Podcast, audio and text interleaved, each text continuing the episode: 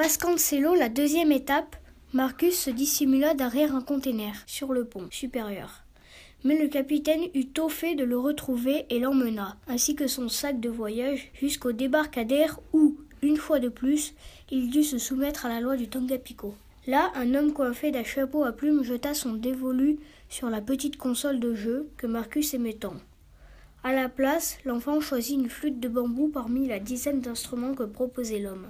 Je me suis trompé l'autre jour. Ce n'est pas un voyage horrible, soupira Marcus en remontant sur le bateau. C'est carrément le plus horrible de tous les voyages. À mesure que le navire s'enfonçait dans la jungle, la chaleur augmentait et les cris des animaux devenaient assourdissants.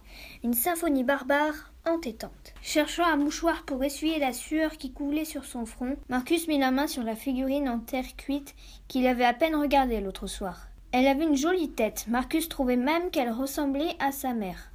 Une joie mystérieuse l'envahit. Il serra la statuette et la glissa dans la poche de sa chemise tout contre son cœur. Cela faisait quatre jours qu'il avait quitté sa ville. Sa chambre, ses jouets. Une éternité lui semblait-il. Le bateau allait faire escale à Valdos Rios, le terminus pour la plupart des voyageurs. Une fois encore, Marcus dut se livrer au rituel de l'échange. Là, une vieille dame, très digne, lui proposa un ridicule pot de crème à la place de ses baskets fluo.